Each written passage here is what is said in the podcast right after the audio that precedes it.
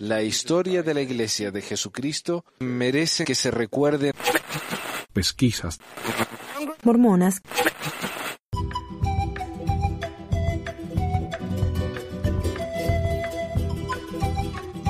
Hola a todos, bienvenidos a otra edición de Pesquisas Mormonas. Les habla Manuel, eh, su pesquisador siempre. Y hoy tenemos a Joy.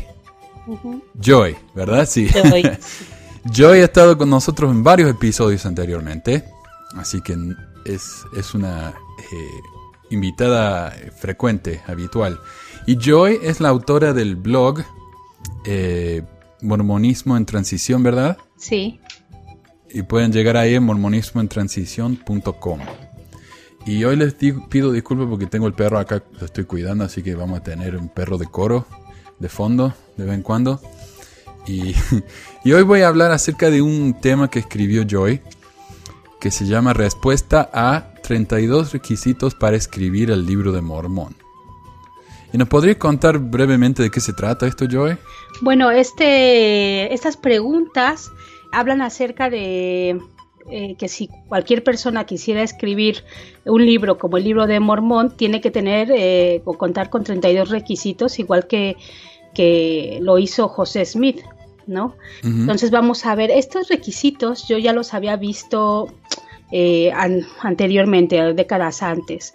Y bueno, simple y sencillamente los han, eh, los han vuelto a sacar, ¿no? Para que Sí. dar a entender que de alguna manera el libro de Mormón es un libro sagrado que no podía haberlo hecho cualquier persona.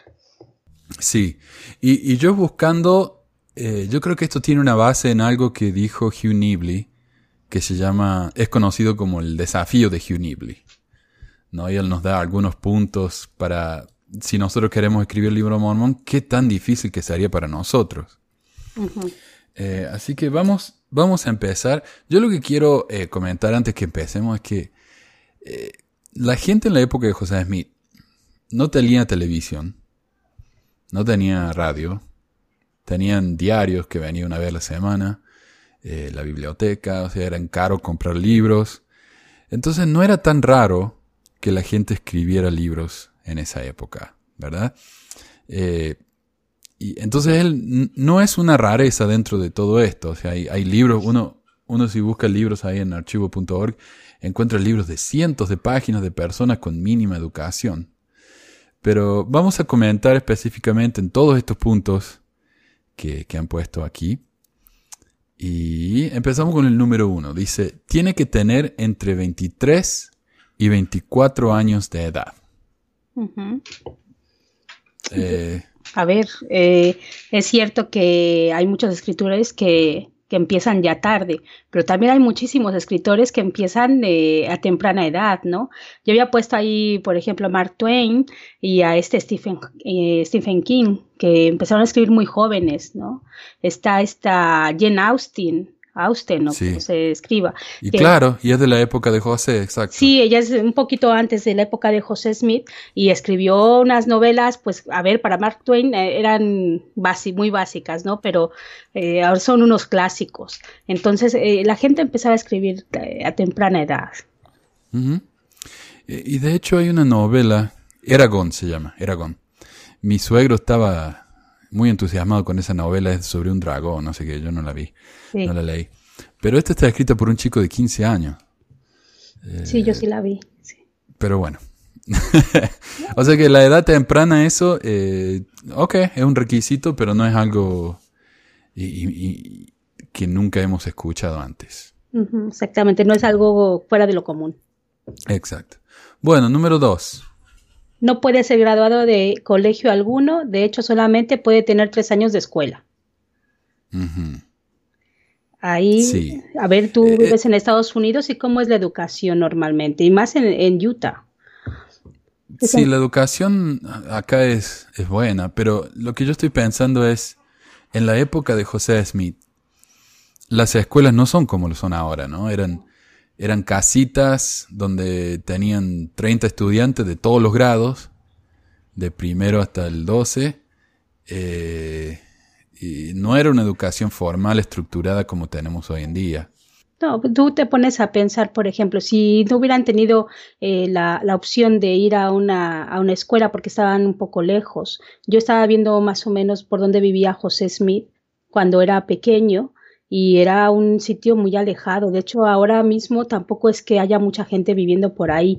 Y claro, este, te pones a pensar, su padre y su madre tenían eh, conocimientos y eran profesores, y creo que sus hermanos mayores también lo eran. Entonces, ellos no estaban dejados este, sin escolarizar o que sus padres dijeran, bueno, pues como no pueden ir al colegio, este, pues no les voy a enseñar ni a leer, ni a, ni a escribir, ni nada, ¿no? Sí.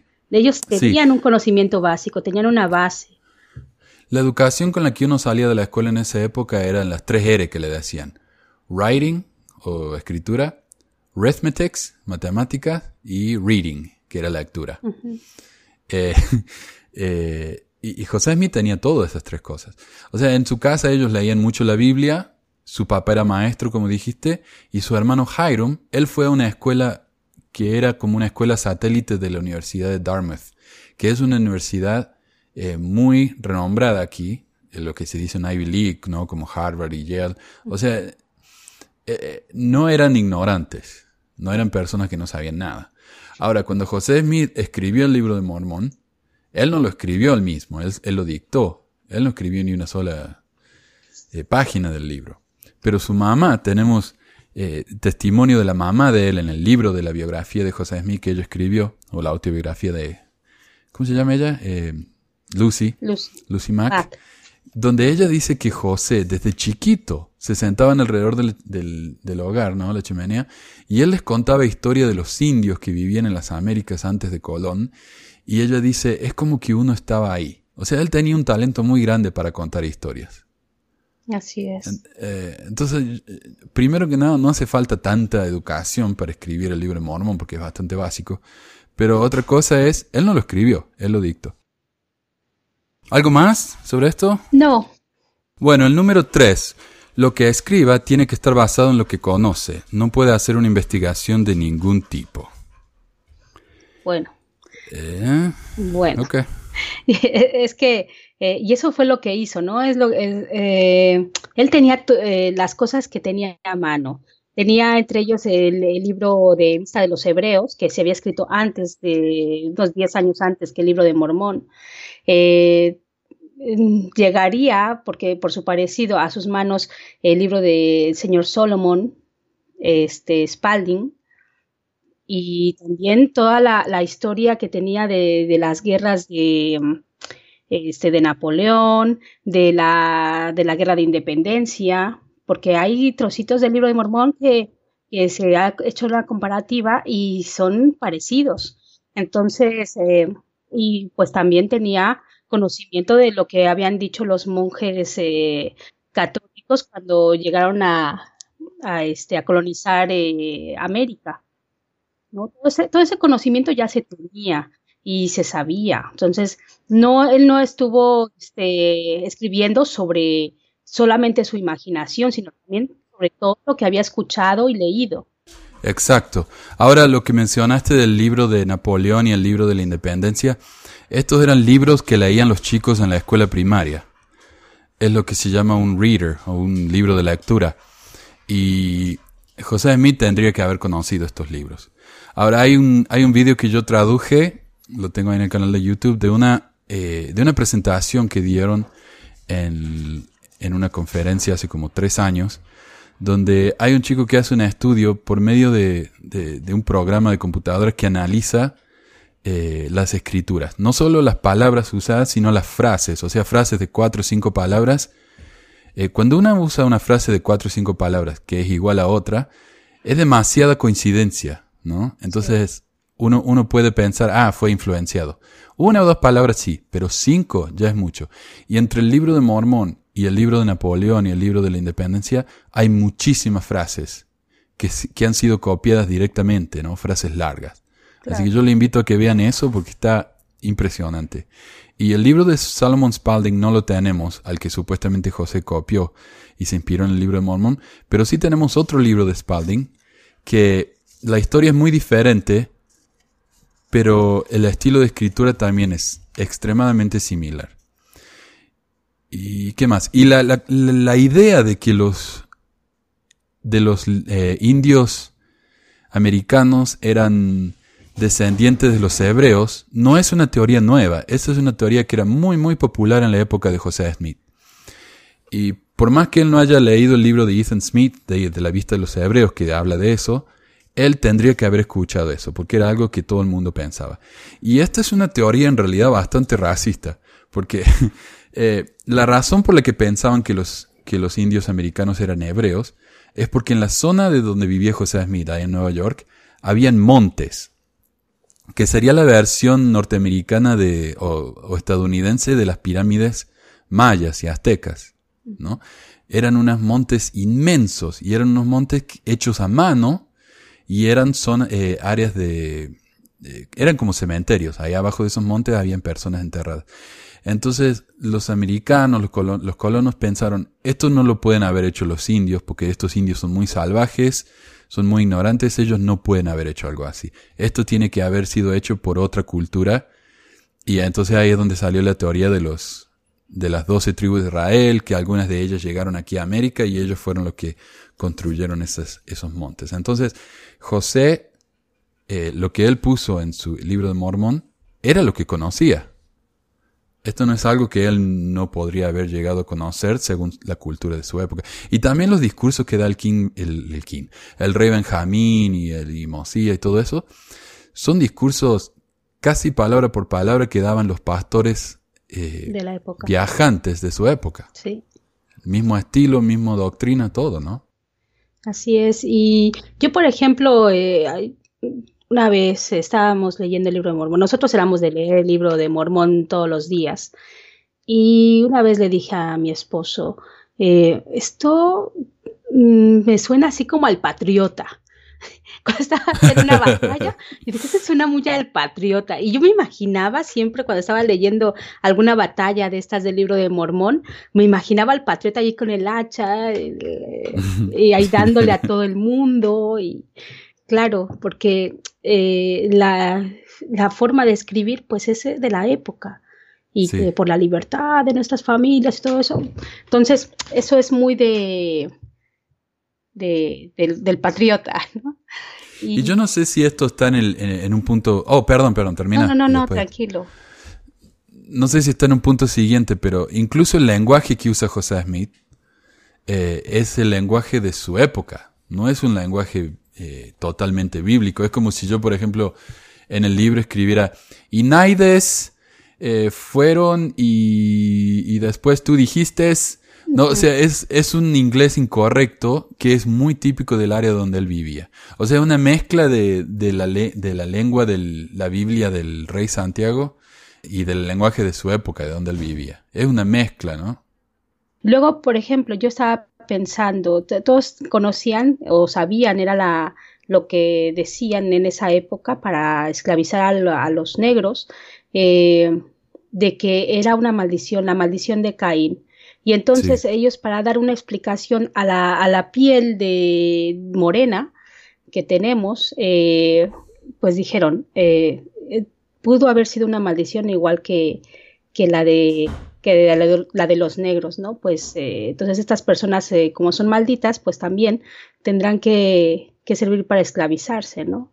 También yo creo sí. que es, eh, todo eso eran teorías eh, para que, que servían para esclavizar a las, pues a las personas. Sí, son justificaciones que se da uno. Sí.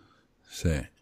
Um, ok, cuatro tiene que escribir un libro con 239 capítulos, 54 de ellos acerca de guerra, 21 de historia, 55 de profecía, 71 de doctrina, 17 de misioneros y 21 de la misión de Jesucristo.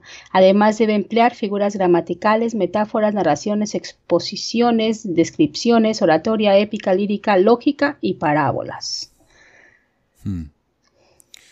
Uh, esto parece una lista bastante arbitraria. O sea, esto es lo que hizo José Smith, pero uh, no sé por qué uno tiene que hacerlo exactamente igual. Hombre, figuras gramaticales, yo creo que toda escritura tiene figuras gramaticales, ¿no? Y es casi imposible contar una historia sin narrativa y claro. sin metáforas. Exponer, pues todo se expone y describe. Y claro. eh, claro, épica. Bueno, exposición y descripción es más o menos lo mismo, oratoria. Ay, por favor. Entonces, Faltó diálogo, tiene diálogo también. Debería tener un poco más de diálogo, ¿no? Metáforas tiene demasiadas. De todas formas, eh, había mucha información a su disposición, ¿no? Entonces eh, no le podía haber sido tan difícil, pues, eh, hacer, pues, como un tipo Frankenstein ahí metiéndole un cachito de cada cosa. tienes la Biblia a tu disposición, muchas de las se copió casi todo Isaías, y después hay partes que son pues muy parecidas a, a, narraciones que tiene la Biblia, ¿no?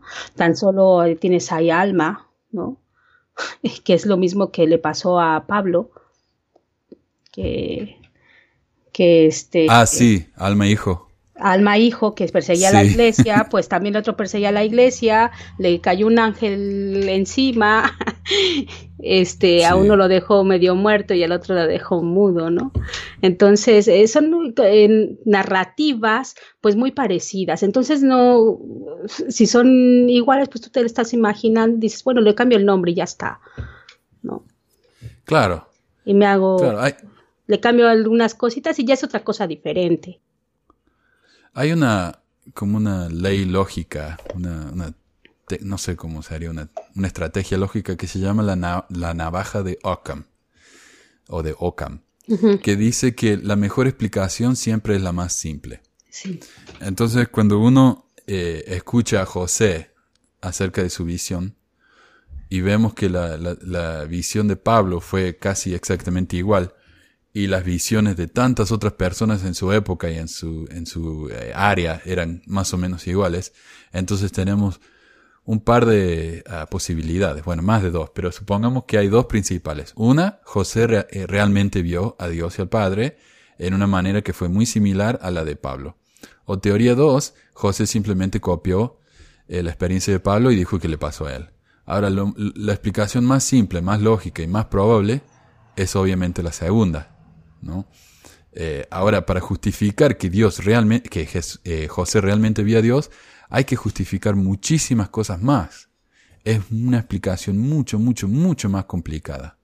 Eh, ahora hay que tener en cuenta de que él primero escribió el libro de Mormón antes de decir que había visto a una visión. Sí.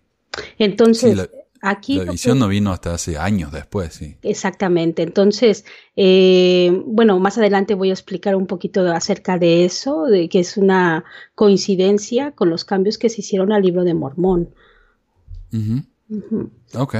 Bueno, vamos al, al punto 5. Dice, tiene que escribir una historia de un país antiguo, tal como el Tíbet, recorriendo un periodo de 600 años antes de Cristo hasta el 421 eh, después de Cristo. Ah, ok. Aquí sí, pero estamos hablando de que dice escribir una historia de un país antiguo. O sea, tú estás escribiendo una historia de un país antiguo, pero estamos hablando de que no es histórica. Realmente estás escribiendo una, eh, no es lo mismo story que history. Entonces, estás escribiendo una historieta de algo que tú te estás imaginando o que alguien imaginó antes, ¿sí? pero que no es histórico y se ha demostrado que no es histórico. Sí, bueno, no sé si se ha demostrado que no es histórico, pero no se ha demostrado que lo sea. Hay demasiada evidencia en contra. Pero ellos siempre dicen, bueno, pero mira, en una de esas, en el futuro encuentren un elefante o encuentren un caballo. bueno, han encontrado el mamut ese que es de hace miles, eh, de hace millones de años, ¿no? Claro. Entonces, es lo mismo encontrar un mamut de millones de años que encontrar un elefante de la época de los jareditas. eso no hay. Hay algo que es muy interesante y que yo creo que hay veces que lo pasamos por alto, es de que eh, eh, Inglaterra eh, había colonizado la India. Y en la India había este, pues elefantes y había muchas historias de elefantes, de lo que había en la India. Entonces, este, muchas de las cosas que, que inspiraron a José Smith, pues son las cosas que sucedían en Inglaterra y que llegaban a Estados Unidos, ¿no? Como también la palabra de sabiduría, que era eh, de alguna forma vegetariana, que era como este, lo tenían los hindúes, bueno, los indios. Y que, bueno, son, son cosas que, que llegan, pues, por la misma colonización, ese conocimiento ¿no? de, de la forma de vida de otras culturas. El caso es de que, eh, que hayas escrito este, acerca de, de esas personas no quiere decir que sea histórico. Te puedes eh, inventar una historia, pero no quiere decir que sea verdadera.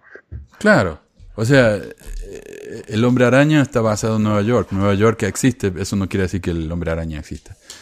Exactamente. el caso es de que aquí en el libro de Mormón da muchos nombres de, de, sitios que realmente no coinciden con ninguno que esté, eh, por lo menos en, en América o sea, el, vamos a llamarle América antes de que llegara a, colonizarla. Ya después, este, muchos de los nombres que se encuentran eh, dentro del libro de Mormón, sabemos que están en toda lo que es la zona que, circunda el sitio donde vivía José Smith, ¿no? Además, José Smith escribió, José Smith escribió una historia acerca de de una historia que él ya conocía. O sea, él vivía en América, escribió una historia sobre los indios americanos. Eh, no es que él escribió una historia sobre una civilización que él estaba completamente eh, ignorante, ¿no? Él no escribió una historia de los antiguos africanos. No, él escribió de algo que ya tenía más o menos una idea. Sí. y que había información, que no digan que no había, porque sí que la había. Sí que los españoles llegaron en 1400 y ellos ya están en 1800. O sea, son 400 años. ¿Leemos el número 6? Sí. Dice, tiene que incluir en sus escritos la historia de dos naciones distintas y separadas, también con historias de diferentes naciones contemporáneas o grupos de gente. Ah, ok. Tú me, parece me parece bastante básico eso. ¿Solamente dos? Tú te pones a pensar en el Señor de los Anillos y son un montón. Tiene a los elfos, a los enanos, a los hobbits, a los hombres, orcos. Entonces, un poco básico. Es dos. Pero, pero, nación, o sea, todo, toda historia tiene que tener algún tipo de conflicto. Si no hay conflicto, no hay historia, es una narrativa, es, eh, una exposición.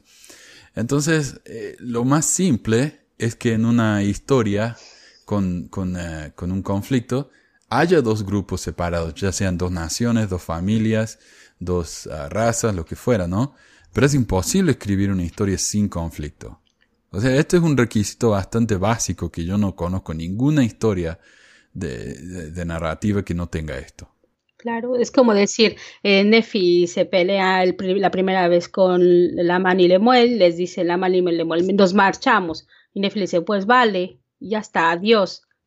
Ya. Terminado el libro de Mormón, ya no hay más. oh, no, no te vayas. Ok, me quedo. Listo. Fin.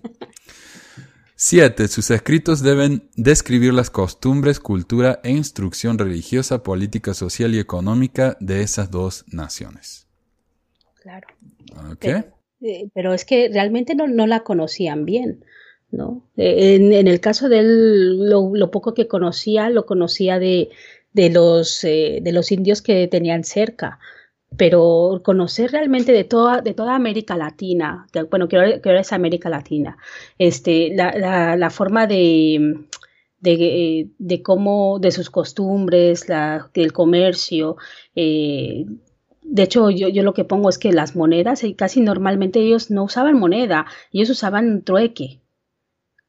La moneda era el maíz, ¿no? Claro. Este, entonces, si tú no sabes que ellos no tienen moneda, entonces si me empiezas, empiezas con los ontíes y no sé qué tanto más, pues realmente me doy cuenta de que no sabes cómo eran las costumbres de, de la América antigua sí, porque las formas de gobierno del libro de Mormon son muy similares a las formas de gobierno con las que José está familiarizado. Claro, la liberal. Eh, claro, la democracia, los jueces, no quieren reyes.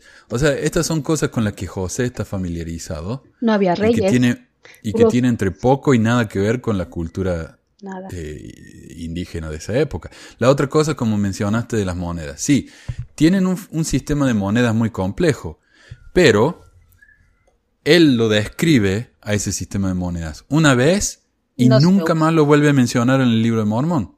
Cualquiera puede hacer eso. Claro, ¿para qué lo mencionas si no lo vas a usar? Claro. No tiene ningún punto. O sea, si él fuera, mire, le voy a explicar los sistemas de moneda porque vamos a hablar de esto de ahora en adelante. Pero no, él lo explica y se acabó. Yo también puedo hacer eso. Mi hijo también puede hacer eso. O sea, cualquiera puede hacer eso. El, el- el- el truco, el chiste está en usarlo, incorporarlo en la narrativa, pero él no hace eso. Y eso hace lo mismo con varias cosas, ¿no? Las formas de gobierno las explica, después no las usa. Eh, qué sé yo, las ropas las explica y después no las usa. O sea, no, va haciendo como detallitos de acá y allá, pero no es una narrativa eh, comprensiva de todas esas cosas.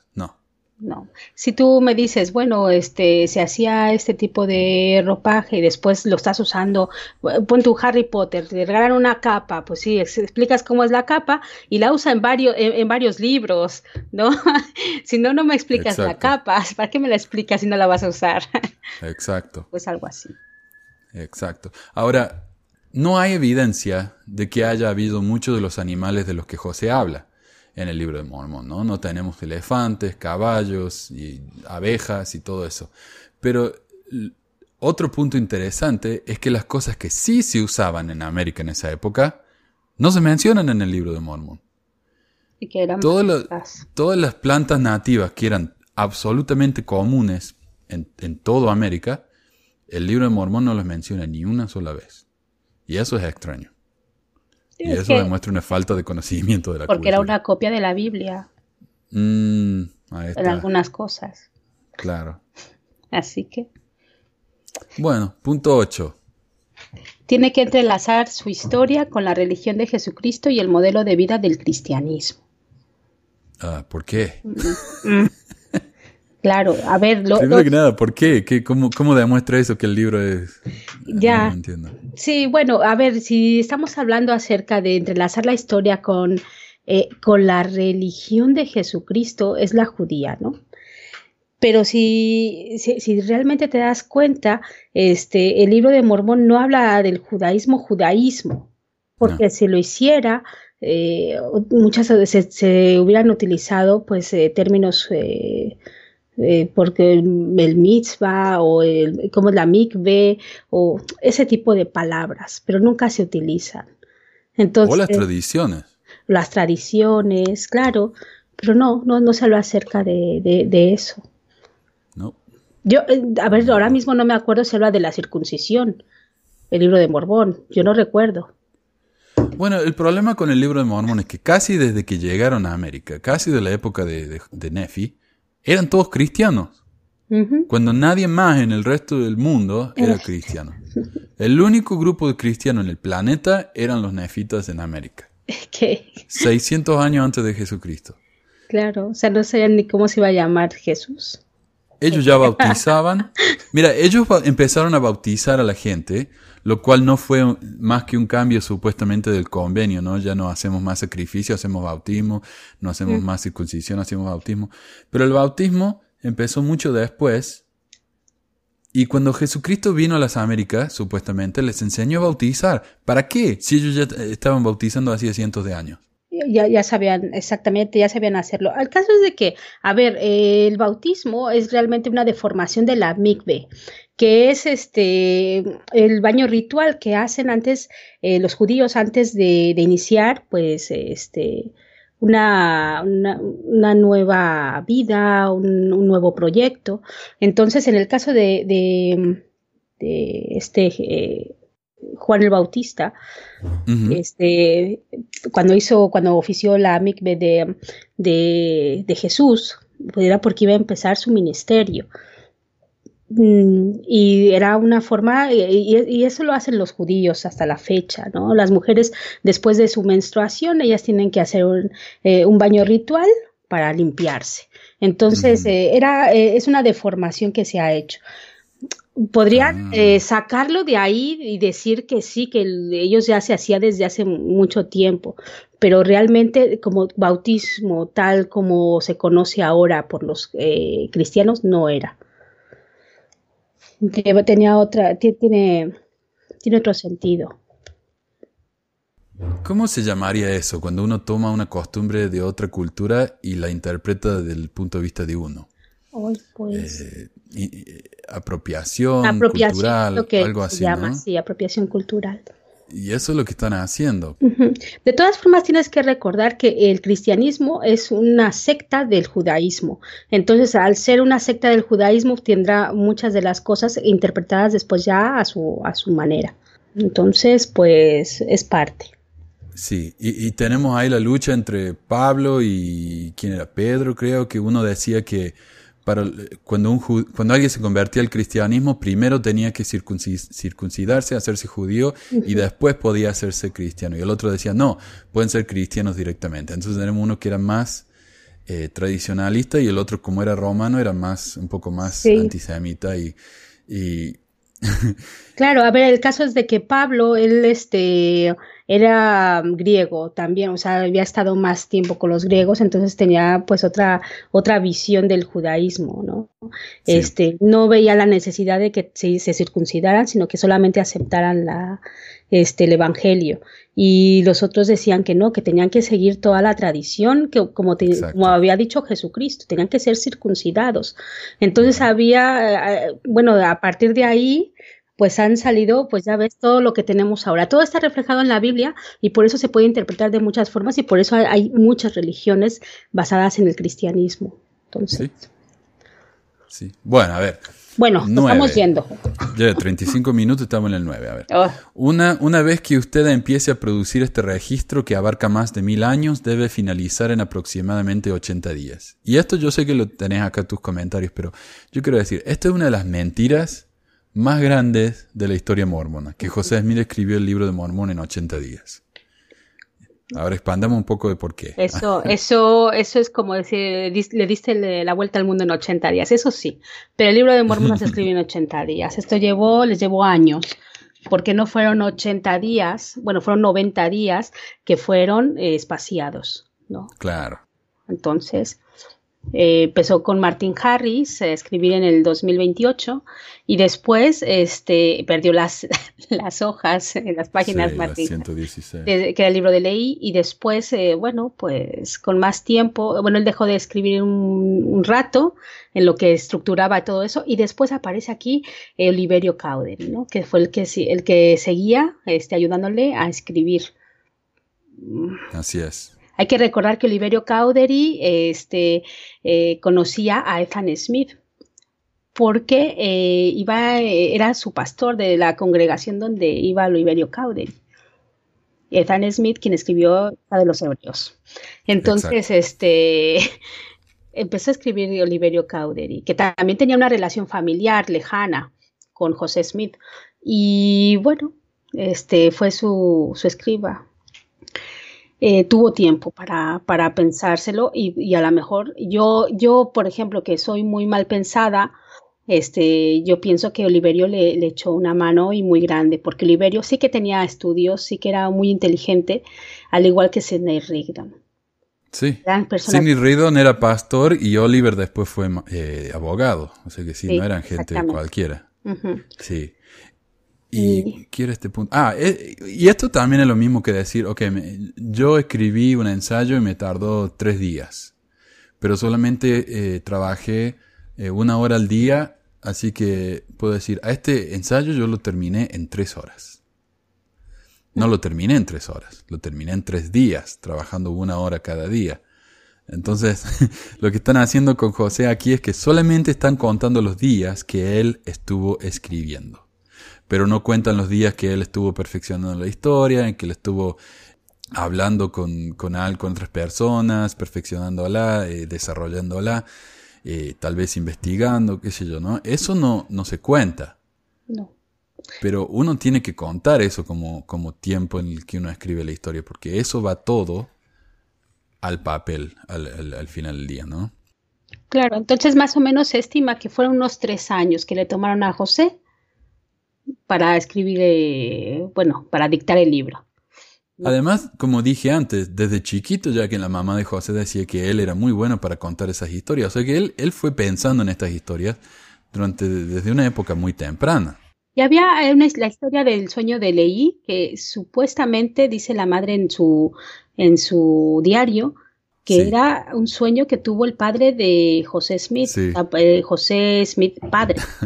Y eh, entonces se lo apropió de alguna forma José para decir, este es un sueño inspirado y lo tuvo leí.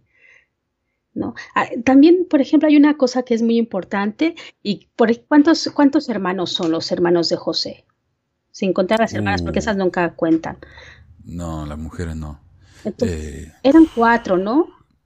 Está Hiram, Don Carlos, el que se murió cuando él era, era chico. Creo que eran cuatro, sí. Eran cuatro. hermanas, sí. Y estamos hablando de que coincide con Lamán, Lemuel, Sam y Nefi, ¿no? Donde Nefi es José Smith. Y este, y el padre, Leí. Y Leí fue el que tuvo el sueño, igual que lo tuvo el padre de José. Entonces, mm, mucho de eso, pues, tiene que ver con, con su familia. Oh, sí, absolutamente. Sí. Ok, el número 10 es otra mentira tremenda. Ya. Dice, cuando lo termine, no se puede hacer ningún cambio en el texto. La primera edición debe mantenerse firme para siempre. Y sabemos que no ha sido así. yo no sé cómo tienen la cara de decir esto. no tienen vergüenza. yo creo que no es tanto la cara, sino es la ignorancia. Si esa persona que escribió estas eh, cosas supiera realmente esto, se hubiera puesto a estudiar, yo lo creía hace años. Así que eh, yo creo que es cuestión de ignorancia, ¿no? Que no lo sabe. Oh, es triste. Mira, el libro de Mormón tiene... Ah, ¿Cuánto fue? La primera que contó las diferencias fue la señora Sandra Tanner y su esposo Jared, hace como 40, 50 años. Hay... Pucha, no encuentro, pero creo que son casi 2.000 cambios. Y después de eso ya empezaron a encontrar más si uno, si uno compara la primera de la segunda, la primera de la segunda y la tercera la primera, la segunda, tercera y cuarta, todos tienen alguna diferencia. Y no son solamente cambios de ortografía, hay cambios doctrinales. Claro. Más famosamente, cuando en una edición se refiere a, Dios, a, Dios eh, hmm, ¿cómo es? A, Dios y a Jesucristo como la misma persona y después cambia. Exactamente, eso está en, por ejemplo, primer Nefi y tiene que ver con la, con la primera visión. Y mira aquí esto, eh, al principio José, este, en la, en la primera versión, bueno, en la primera edición del libro de Mormón habla acerca de la Virgen, ¿no? Cuando dice es que es la madre de Dios según la carne. Ese estaba primer Nefi 3. Este, y después se cambia, dice, y aquí la Virgen que tú ves es la madre del Hijo de Dios. O sea, ahí ya no es la madre de Dios, es la madre del Hijo de Dios. Y es como lo tenemos actualmente. Entonces, ¿Eso está en primer Nefi 3? En primer Nefi 11. O sea, ah, okay. de primer Nefi 3 lo cambiaron a primer Nefi 11. Muy bien. Y, de hecho hay una escritura, y ahora mismo no, no sé dónde, está, que habla acerca de que somos progenie de Cristo. Igual tú te acordarás que es la escritura. Porque sois progenie de Cristo entonces a mí me sonaba un poco raro eso, digo, ¿por cómo vamos a ser progenie de Cristo? No somos hijos de Dios y Jesucristo es nuestro hermano, ¿no? O sea, ya a mí esa escritura dice, no, sí, pero es que, y más adelante lo tratan de explicar de alguna manera de que, sí, pero es que sois progenie porque Él lo salvó, Él dio su vida por nosotros, todos somos engendrados espiritualmente de Él. Y tú dices, bueno, sí, pero me parece un poco rebuscado, ¿no? Y o dicen que fue error del impresor. pero yo siempre tuve esa, esa, cosa de ahí de que, o sea, ¿por qué somos progenie de Cristo? Pues ya te dan una explicación, pero como que no quedas, no quedas a gusto. Exacto. pero bueno, y ahí es donde sacan que, que, Cristo fue el que, el que nos creó, pero Dios fue el que lo mandó a que lo hiciera. Eh, y entonces tienen que empezar a, a complicar la doctrina cada vez más como para que encaje la contradicción para que sea una trinidad. No, mira, por ejemplo, la primera visión de José Smith, como lo explicó la primera vez, es que había visto solamente a un personaje que era Dios, ¿no? Y coincide con la primera versión del texto de, original de 1830. Pero después, cuando hicieron todos estos cambios, entonces cambió la versión de la primera visión y él vio al Padre, al Hijo y que una columna de Dios lo envolvía. Entonces ya tenía la Trinidad entera. Igual que como cuando lo, lo, vio este Esteban antes de que lo apedreara, cuando estaban apedreando, ¿no? En la, en la Biblia, que fue una visión de ver al Padre y al Hijo a la diestra y que una luz le cubrió. Entonces, pues yo creo que era para eso, para, para hacer coordinar, pues, ¿qué, qué, vamos a creer? O en un Dios, como lo creen todos, que es un Dios solo y se puede, eh, eh, con diferentes funciones, o son tres personajes, todos con un mismo propósito. Entonces, aquí vemos que cómo ha cambiado, ¿no? Y tal vez si no hubieran cambiado esa doctrina, hoy serían mucho más aceptados, porque tantas otras religiones dicen que los mormones no son cristianos justamente por eso porque mm. por la teoría diferente de la Trinidad. Bueno, y también eso de la gracia y las obras y todo eso, pero... Sí, y acá en, mira, en, en, ¿qué es esto? Nefi 13, primer Nefi 13, 40 dice, estos últimos registros se dan a conocer a todas las tribus, lenguas y pueblos que el Cordero de Dios es el Padre eterno y Salvador. Eso está en la edición de 1830. Y en la nueva dice, estos últimos registros dan a conocer a toda el, tribu, lengua y pueblo que el Cordero de Dios es, el, Hijo del Padre Eterno y el Salvador. Y, ejemplos como eso hay un montón. Así que no son solamente errores ortográficos. No. Eran doctrinales. 11. Después de interrumpir para dormir o comer, si está dictando a un estenógrafo, jamás debe pedir que lea la última frase o párrafo. Bueno, esto fue lo que dijo Emma. Pero ella fue la única que dijo eso, no sé. Y ella no le dejaba ver nada tampoco, ¿eh? Sí, ella no podía ver las planchas ni nada de eso. Bueno, ni ella ni ninguno. Y luego dice que estaba tapado con una cortina. Y a mí quien me dice que no estabas este, dictando de un lado, pones ahí una marquita y después regresamos y seguimos ahí donde dejé la marca. Claro. Así que. Claro, ¿qué, qué había dentro del sombrero? No sé. o, al otro lado de la cortina. Tal vez ya estaba el libro terminado y él lo estaba dictando, no sé. Claro. No sabemos, no sabemos. Hay que buscar la explicación más simple. Mm. Ah, número, ¿queréis pasemos al 12? Sí. Su registro debe tener alrededor de 566 páginas, con más de 510 palabras por página. Tiene que añadir 180 nombres, sustantivos propios al idioma inglés. Shakespeare añadió solamente 30.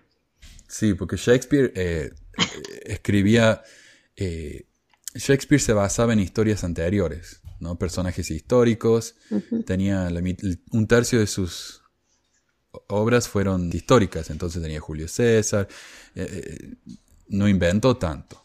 No. Pero inventar un nombre no es tan difícil. No, yo, yo, tú por ejemplo te, te pones a pensar, ¿cómo te llamas? Manuel. Pues Manu, Manua, ya está, otro. O Manuelía. Manuelía, ya está. ¿Cómo es él con Nefi, Nefía, Mosía? Eh, y todas las terminaciones son tan similares. Terminaciones que en, en, el hebreo o en egipcio no significan nada. No. O sea, es un invento. Claro. Y luego está, por ejemplo, la zona esta de Tecumse, ¿no? Pues le cambio a Teancum, ya está. Nombre nuevo. ¿no? Rama, por ejemplo, pues le pongo un H ahí al final y ya está, otro nuevo. O en las Islas Comora, pues Comora, le cambio la U, ya está, un nombre nuevo. Y le pongo un H al final. Entonces, eh, Morón. Sam, ese nombre me encanta, Sam. Eso. Pepe y Sam. ay, ay, ay. ¿Qué es esto que escribiste de Xochitl y Pocahontas? Xochitl es el nombre común de eh, en náhuatl. Ajá. Entonces en México se usa mucho, ¿no? De Pocahontas es de ahí del norte, el nombre de, de esa época de la, de la conquista. Entonces, eh, pues ponle Pocahontas, yo qué sé, se supone que estás hablando de los indios, pues ponles nombres de, de los indios, eh, te vas a, ahí a un, a un tipi y hablas con el, con el que esté a cargo, con el jefe de la tribu y le pides nombres para tu libro. Pero, pero por favor, algo un poco más real, ¿no? Sí, porque mira, el libro de Mormón supuestamente eh, abarca mil años. Mil años. Y en esos mil años los nombres no cambian. Hay nefis y mosías y mormones desde el principio hasta el final. Leis. O sea, no hay una evolución en la lengua, no hay una evolución en los nombres. Es lo mismo. Entonces de repente el libro de Mormón se deja de escribir y un año después, ¡pum!, se inventaron todos los nombres indígenas que tenemos hoy. Ya. ok. 13. tiene que anunciar que su narración fluida no es ficción, sino un verdadero registro sagrado de la historia. Ah, ok. Eh, ese, ese cuento que yo escribí el otro día no es ficción, es un verdadero registro sagrado de la historia. Ya está. Ya está. Ya lo hice. Claro, hay, hay un montón lo que digo, de, libros apócrifos, muchos libros apócrifos que fueron escritos este, hablando acerca de lo que pudo haber sucedido en la, en la vida, en la infancia de Jesucristo, en el, su nacimiento. Este, son historias que, que bueno, que la gente eh, se ha inspirado pues en la Biblia o, o en los cuentos que les han contado las personas, ¿no? Eh, y de ahí sale pues esto de que Jesucristo cuando era un niño hizo un, un pajarito de, de barro y, y, de repente le, eh, lo echó a volar, ¿no? Entonces, ese tipo de narrativas no son reales, no son reales, son se le llaman libros apócrifos y no son históricos, pero la gente puede eh, decir, yo tengo fe en que esto es verdadero, y ya está. Y, y, el que lo escribió decir, es que yo este, sé que es verdadero porque lo, eh, eh, es, inspirado. Y ya está. Y, es verdadero y me lo ha dicho Dios. Pues ya está. Es, lo que también estaba poniendo, por ejemplo, aquí, de que eh, todo puede ser ficción, ficción, ¿no? Y entonces hay algo que es muy importante que no coinciden, por ejemplo, los tiempos con los lugares. Y como hemos visto de que hasta la fecha eh, el libro de Mormón no ha descrito un lugar con los nombres de, de, las zonas reales, de, bueno, que dice que son reales, de, de donde ha sucedido la historia, no, este, pues nos damos cuenta que es realmente ficción. ¿No? Es que la Biblia, por ejemplo, puede tener parte de ficción, pero tiene parte de historia y te dice los sitios donde ha sucedido las cosas. Entonces tú puedes sacar algo de la historia y puedes este, eh, mirar en los registros romanos a ver si estaba este Pilatos, por ejemplo, si, si existió este, este otro eh, gobernador y lo puedes verificar. Pero en el caso del libro de Mormón no hay forma de verificarlo. Sí. Y, estas no eran eh, culturas ignorantes, eran culturas que han dejado muchísimo escrito, en edificios, claro. Exactamente. Y entonces, eh, yo, eh, tú puedes decir, esto es, es, una este, historia verdadera, ¿no? Como lo hizo, yo puse aquí el ejemplo de la bruja de Blair, que decían, es una, una historia ah, verdadera con, con imágenes verdaderas, ¿no? Y toda la gente pues asustada. Yo cuando la fui a ver asustada de, de lo que estaba sucediendo, porque me estaba creyendo que era verdadero lo que habían hecho y que no era parte de, que no, que, que no era algo montado, ¿no? pero es solamente un reclamo y en el caso de él pues era un reclamo para vender el libro. Sí, bueno, eso, eso es lo que dicen los vecinos, que él cuando escribió el libro era para hacer un poco de plata para la familia y después se dio cuenta que crear una iglesia era eh, mucho más rentable. Eh, rentable, sí. y por eso él trató de vender los derechos del libro en Canadá.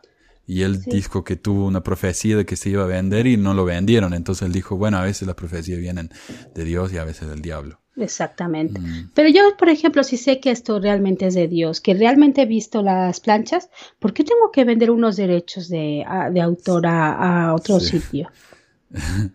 O sea, eh. honestamente, yo, yo, yo es que cuando leí eso, yo dije, pero ¿qué me estás contando?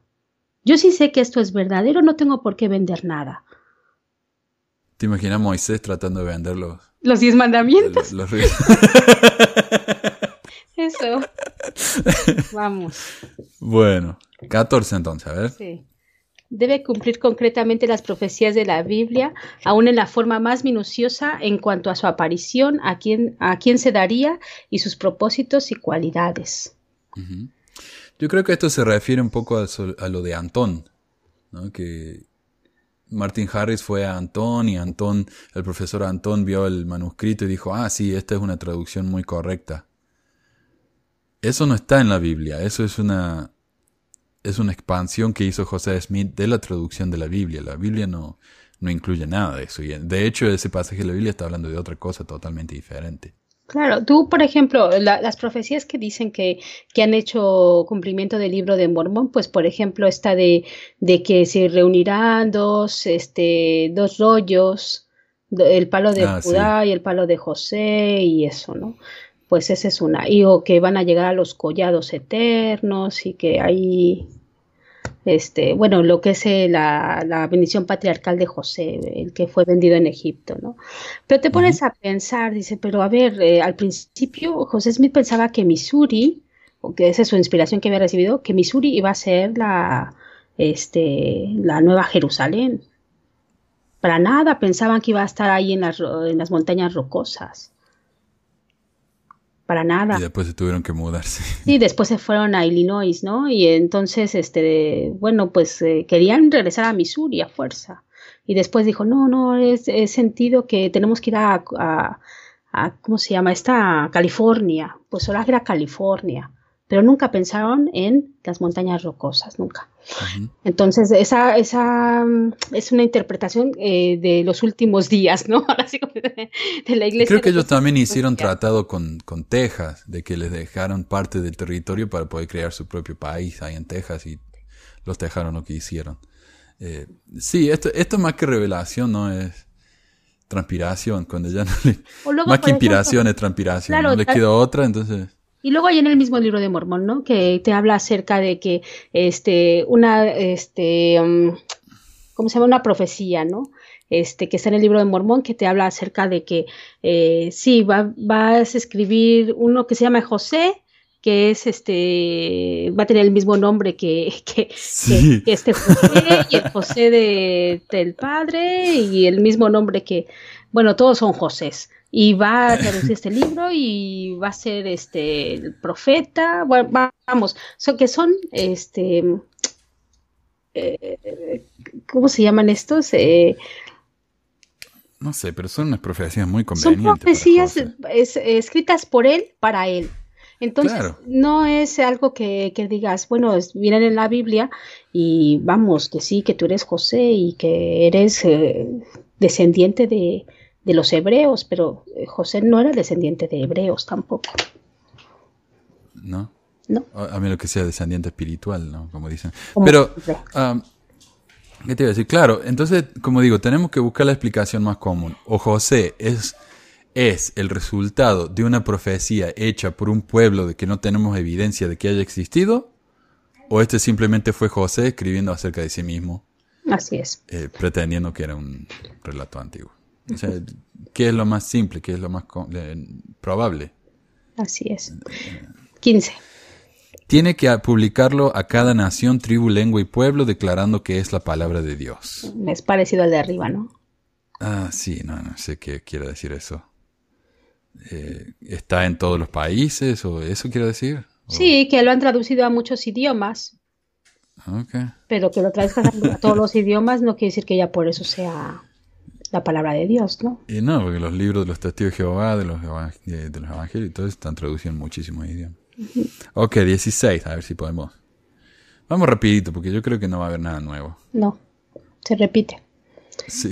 Sí, debe incluir en el registro esta promesa maravillosa, ¿no? Y cuando reciba estas cosas, quisiera exhortaros a que preguntéis a Dios el Eterno Padre en nombre de Cristo si no son verdaderas estas cosas. Y si pedís con un corazón sincero, con verdadera intención, teniendo fe en Cristo, Él os manifestará la verdad de, de ellas por el poder del Espíritu Santo.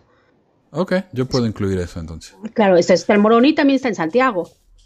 Ahora, si todas las personas que, el- que leen el libro de Mormón, todas, absolutamente todas, que leen el libro de Mormón y oran, tienen la misma respuesta, entonces eso sería una prueba válida. Pero las respuestas de las personas son completamente diferentes. Entonces, esa prueba no es confiable. Por lo tanto, no es prueba de la veracidad del libro. Ah, ok, 17. Decenas y cientos de miles de personas deben testificar al mundo en los próximos 172 años que saben que el registro es verdadero porque ellos pusieron a prueba la promesa y encontraron que era la verdad. Verdad manifiesta a ellos por el poder del Espíritu Santo. Esto es lo que se llama el, eh, ¿cómo se dice? La falacia del ad, ad populum. Porque mucha gente dice que es verdad, tiene que ser verdad. Claro. Sí, o sea, lo, que diga la- eh, toda la gente es lo que tiene que ser y no, la- las cosas no son así. Pero acá tenés un punto muy bueno también acerca de, del Corán. Sí, ¿De qué a se ver, trata esto? no, la, la mayoría de las, eh, de las personas, este, apelan a sus sentimientos, ¿no? En el caso de, de, las cosas de la fe, eh, eso es cosa del sentimiento, son subjetivas. No, no hay nada objetivo en eso, ¿no? El caso de los eh, musulmanes con el Corán es de que el Corán eh, fue bueno, no fue traducido, este fue inspirado este, a una persona que, igual que dicen que José Smith, que era iletrado, no tenía ningún conocimiento de letras, y este. Y, y tiene también mucho- muchas repeticiones. Yo intenté leerlo y no pude terminarlo. Uh, Y es este, y Mahoma, este, bueno, pues dijo que lo había recibido como revelación y también este, eh, las, las personas que son seguidores de Mahoma, este, dicen que nadie podría escribir un libro así. Es Exacto. exacto. Nadie puede escribirlo.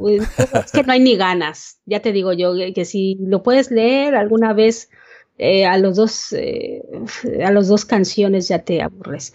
Pero este el caso es de que eh, algo, hay algo que es muy, este, muy importante, que es, eh, apelan a, a los sentimientos. Entonces tú te puedes sugestionar y decir, voy a leerlo y voy a orar para ver si es verdadero. Entonces tú ya estás, pero tienes que orar con verdadera intención, no dudando en nada. Jobar, es que al- la- realmente el milagro vendría si tú no creyeras y, y y Sí. hicieras una oración para ver si realmente este es verdadero y de repente te contestaran. Ahí sí que hubi- a- habría un milagro, ¿no? Porque yo estoy dudando de que sea cierto, pero si tú me contestas si es cierto, pues mira, ahí está obrado el milagro. Pero ya cuando Claro, tiene que ir no dudando en nada. No, no, no. Entonces, Entonces, si uno no recibe una revelación o una respuesta, es porque uno ya estaba dudando. y es por tu culpa. Eh, se han dado ellos mismos una válvula de escape, ¿no? De, Exactamente. de su propia promesa. Y sí, y en el mundo hay 1.600 millones de musulmanes y la iglesia dice que hay 16 millones de miembros, o sea, un por ciento de los mormones comparado con los musulmanes.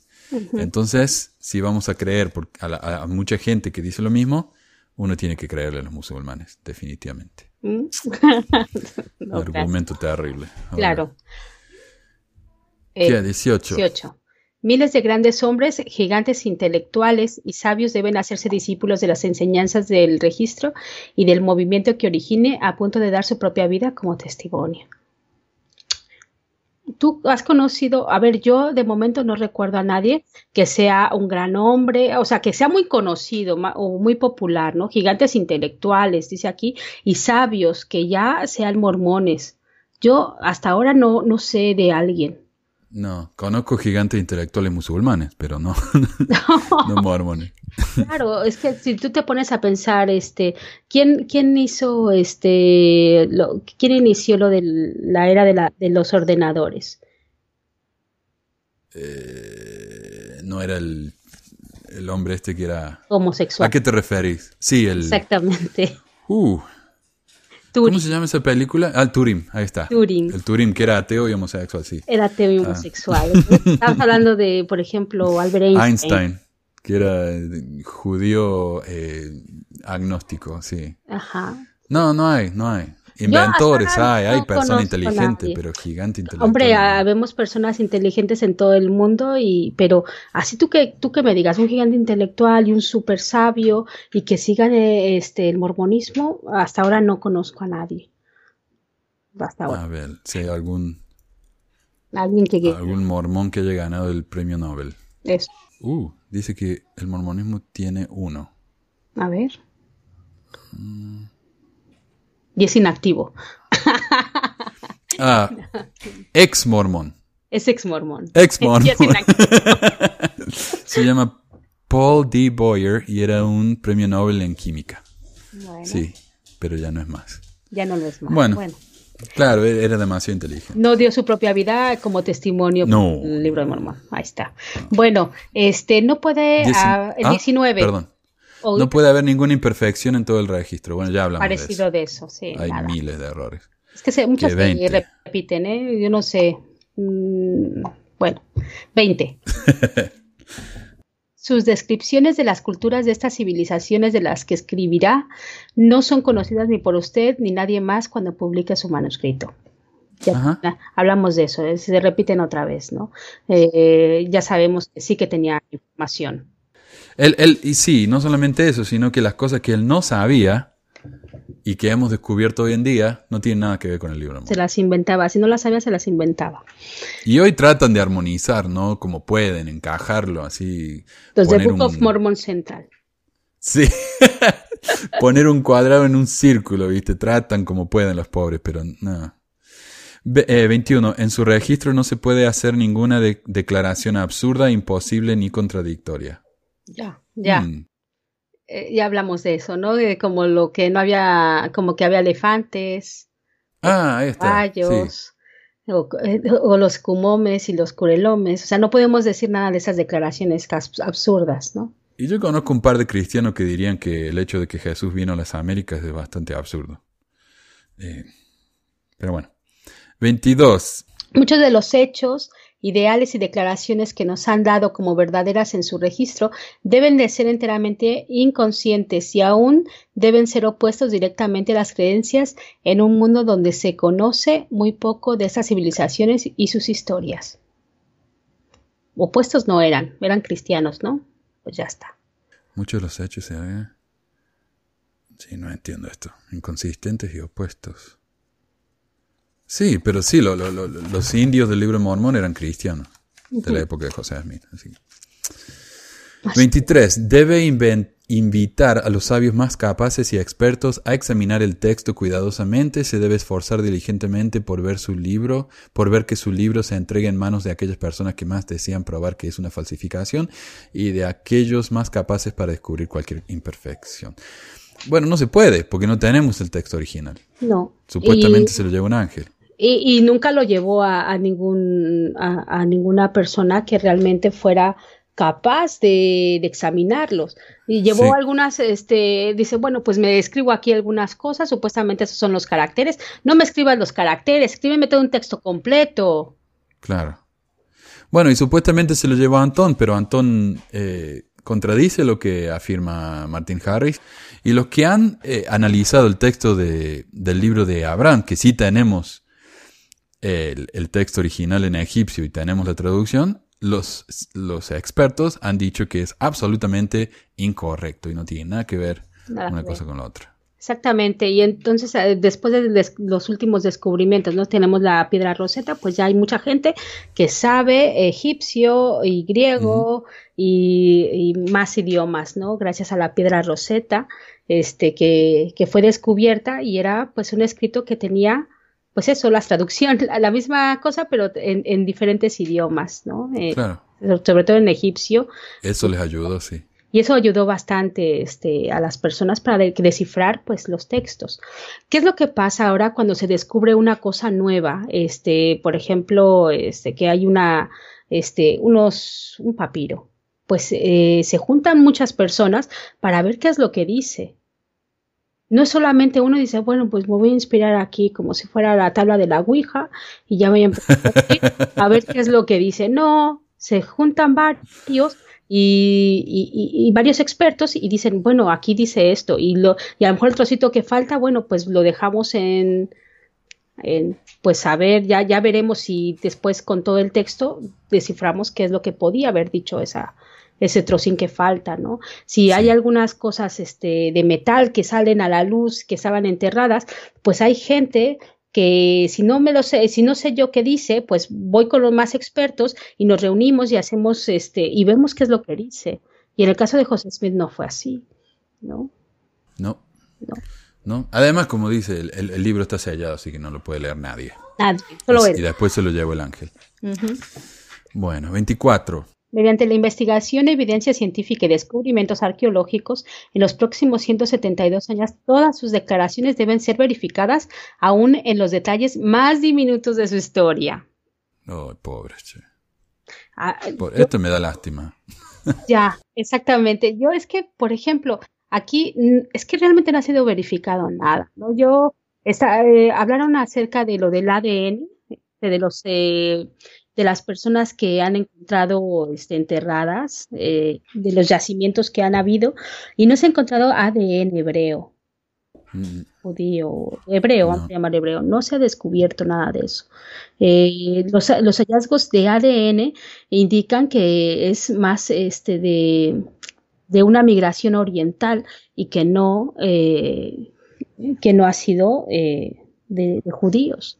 Sí, ya nadie, nadie. Exactamente, y no, y no se ha encontrado absolutamente nada de eso. Entonces, han querido explicarlo de alguna forma en, uno de los ensayos, la iglesia, el ADN, de que hace como un tipo de embudo y no sé qué tanto pero los que hemos estudiado este, algo de, biología y de, eh, de, las leyes de Mendel, pues sabemos que las cosas no son así.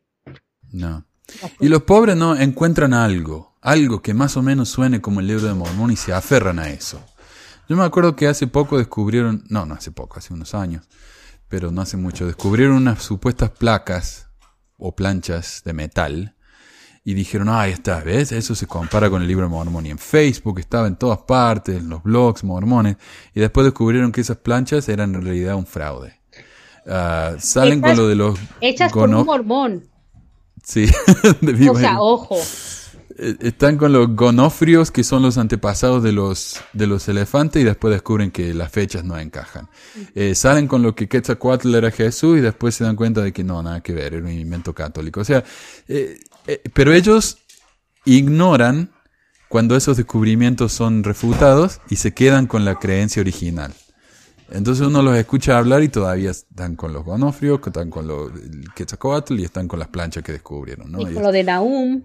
Y es triste escuchar eso, sí, la verdad. Así es. 25. Ah, después de 172 años, de análisis extensivo, ninguna proclamación o hecho del libro es contradicha, sino que todo es reivindicado. Bueno, todavía no se ha reivindicado nada. Nada, nada. Más contradicciones que, que reivindicaciones. Oh, eso sí. Las profecías internas y externas del libro deben confirmarse y cumplirse en los próximos años. Esa es una repetición. no sé qué profecía hay ahí. Oh, profetizaron que iba a venir Cristóbal Colón no profetizaron porque ya había venido hace 400 años. O sea, el, libro de Mormón se hizo, este, se, escribió en el 800, pero eh, Cristóbal Colón vino en el 400, así que eh, no me puedes decir que ha profetizado algo. Claro. Bueno, supuestamente este libro es del, del 600 a.C. Claro, pero si se hubiera escrito este, hace 2000 años, pues sí, la profecía, pero lo has escrito 400 años después, que eso ya había pasado. Sí. Así que... Bueno, yo puedo inventar, yo puedo fácilmente escribir un libro que inventa profecías de cosas que ya pasaron. Puedo decir, eh, mira, este libro está basado en los... cuando ya han claro. Este libro está basado en los 1700 y voy a profetizar que en el año 2001 van a haber dos eh, torres que van a ser destruidas por un ángel, un pájaro de metal. Oh, la profecía. No, porque eso ya lo hizo Yo ya lo sabía. El autor, sí. Tres testigos honestos y acreditables deben testificar a todo el mundo que un ángel de los cielos les apareció y les mostró los anales antiguos de los cuales usted proclama que su registro fue traducido. Y estos hombres, como sabemos, testificaron de muchísimas otras iglesias y de muchísimos otros registros. Ya. Así que ese, esa prueba no. Mm, mm. ¿Qué? A ver, 28.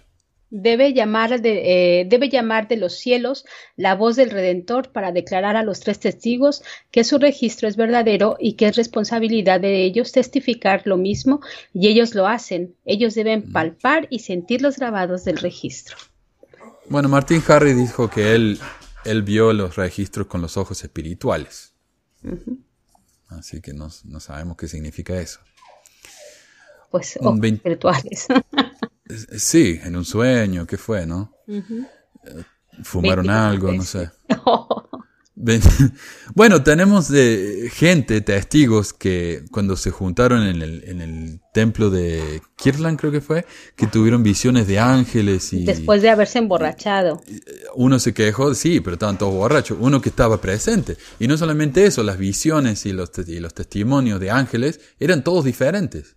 No dos personas vieron lo mismo. No. Pues entonces ya me dirás. 29. Ocho testigos más deben testificar al mundo que vieron los anales antiguos en pleno día y que los palparon y percibieron los grados Los de grabados ellos, de los ellos. grabados de ellos, sí. Y bueno, y estos ocho testigos eran todos familiares, parientes, ¿no? Y amigos, sí. Y Sí. Muy amigos de José. ¿no? Es- ah, de hecho, hay una cita de Mark Twain que dice, mire, si la familia eh, de los Whitmers, si la familia Whitmer entera hubiera testificado del libro de Mormón, no podría haber quedado más impresionado. que hubiera sido toda en- en- al completo. Exactamente. Ok, 30. Dice, los primeros tres y, tres y segundo ocho testigos deben dar sus testimonios no por provecho ni por ganancia, sino bajo sacrificio personal y persecución grave y severa, cada uno hasta su muerte. Ah, mm, Bueno, ninguno de estos hombres fue perseguido hasta la muerte. solo uno. A ver, eh, los, los testigos, los once testigos, eh, no eran imparciales. No podían ser imparciales, primero porque eran familia y eran amigos. Sí. Entonces no eran, no eran imparciales. Y tenían eso, eh, tenían una relación muy estrecha. Y el caso de Martin Harris, él quería obtener beneficios, primero porque había hipotecado su, su casa Sí. y necesitaba sacar lo que había hipotecado, necesitaba el dinero de vuelta. Entonces él era una de las personas que, que quería obtener beneficios de esos, pensaba que iba a sacar beneficio. Entonces tampoco era eh, imparcial, no podía ser imparcial. Exacto. Y como dijiste alguna vez, ¿no? Su, su honora- honorabilidad de, de todos ellos eh, podía quedar en, en juego si decían que habían mentido. Sí. 31. Debe encontrar a alguien que financie su libro con el entendimiento de que ni él ni usted recibirá jamás compensación alguna por hacerlo. Debe vender el libro al costo o menos del valor de su producción. Mm. Ahí sabemos que no fue así. De nuevo, él- ellos trataron de vender los derechos libro en Canadá. Eso le hubiera traído muy buena plata. Sí. Al libro lo vendían, el problema es que nadie lo quería comprar, entonces tuvieron que seguir bajando el precio. Claro. Y, Martin Harris sí esperaba que le devolvieran la plata. Claro, y es que era caro eh, imprimir libros en esa época y aparte luego este venderlos era muy difícil porque la gente no es que tuviera mucho dinero en ese entonces No. tampoco. No, no, no. Y claro, y encima comprar un libro que no es solamente una novela o un libro de información, no, es un supuesto libro de escritura religiosa. Uno primero tiene que creer que eso sea cierto y luego gastar una buena cantidad de plata en comprar algo así. Claro, entonces tienes que hacer reclamos pu- publicitarios, ¿no? El primero es que eh, eh, me lo ha dado un ángel y, y ha sido es que, traducido de, de planchas de oro, pues ya la gente ya tiene más interés. Y después he recibido una revelación porque se me ha aparecido Dios el Padre y el Hijo y es otro reclamo, ¿no? Entonces empiezas a, a, a tener gente que, que pues se interese por el libro. Si no, difícilmente eso hubiera quedado como el libro del abuelo de José Smith. Eh, Nadie lo Así que, claro, al último empezaron a, venderlo muy barato porque trataban de recuperar algo, ¿no? De- Sí, de la- y acá hay una propaganda, mira, eh, del libro de Mormón. Dice, el libro de Mormón, el palo de José, de la mano de Efraín, bla, bla, bla. y ponen ahí los caracteres del libro. ya. Ah, qué gracioso. Ok, el último. Eh, Finalmente, después de sufrir persecución y ultraje por los siguientes 20 años, luego de la publicación de su libro, usted voluntariamente debe de dar su vida como testimonio de que su registro es de Dios. Ah, ah, sí, acá me parece que se salteó algunos pasos. ¿Como cuál? Como por ejemplo, él, eh, según esto, José Smith publicó el libro y por publicar el libro lo mataron. Ah, sí, ignora, no, igno- sí. ignora el hecho de, de todos los problemas políticos que tuvo, de, de, de la es que- oratoria de Sidney Rick donde querían exterminar a los misurianos. Claro, es O lo sea- que te digo, que es, ese- es ignorancia, porque yo tampoco lo sabía todo eso. Entonces yo no pensaba, este, cuando eres muy, muy creyente, de que realmente José murió, pues, por el libro de Mormón, por haber, este, eh, porque nunca se negó su testimonio. Y realmente pensábamos eso, ¿no? Pero realmente, este. José Smith fue perseguido y su muerte fue debido al matrimonio celestial, o que es el matrimonio plural, lo que es la poligamia y la poliandría sobre todo. Y la, la gota que rebasa el vaso fue cuando José Smith trató de censurar a sus enemigos quemando una imprenta. Exactamente. Que es lo mismo que le, que le pasó en el libro de Mormón al pobre Corior, que lo hicieron callar a la fuerza. Y a mí que uno me, mal, uno me maldijo a mí hace un año que me iba, a me iba a doler mucho la espalda. Tanto que me iba a arrepentir de todo esto, me dijo en unas semanas. Así que cerrá todo, me dijo, cerrá todo ya.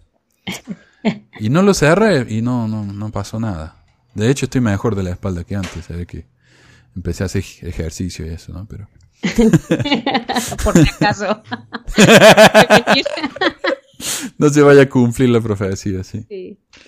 Bueno, y esos son los 32 puntos, eh, basados en los originales de, de Hugh Nibley, que yo creo que cuando los mormones hablan de un gigante intelectual es Hugh Nibley.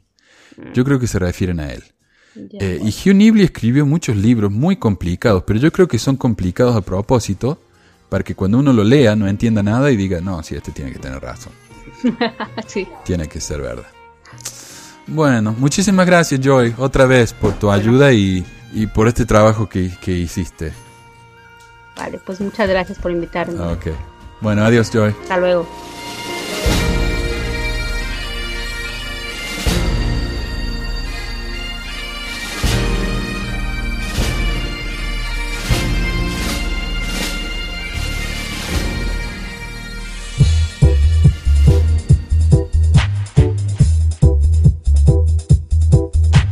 Gracias por escuchar esta edición de Pesquisas Mormonas. No se olvide de visitar nuestro website en pesquisasmormonas.com o pesmor.com y nuestro blog en pesquisasmormonas.org o pesmor.org. También tenemos un grupo de Facebook donde la discusión siempre es animada y si tiene un comentario, pregunta o hate mail, puede enviarlo a manuel.pesquisasmormonas.com. Y si por alguna razón ha abandonado la iglesia y ya no sabe qué hacer con todos esos miles de dólares extras, ahora que ya no paga el diezmo, le agradeceríamos si nos envía uno o dos dólares por medio de Patreon en patreon.com barra pesquisas mormonas o en paypal.me barra pesquisas mormonas para ayudarnos a cubrir los gastos de domain y hosting del podcast. Muchas gracias de nuevo y hasta la próxima semana. La música del comienzo del podcast es la canción de la primaria Historias del Libro de Mormón por Clive Romney. La canción previa a esta es Lo el Profeta del ex de Acevedo y esta es la versión de la banda Roosters de la canción de la primaria Palomitas de Maíz. ¿Por qué ayudar a pesquisas mormonas para que mi papá pueda parar los websites del podcast?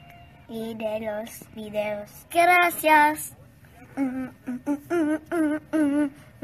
Pues quizás hormonas.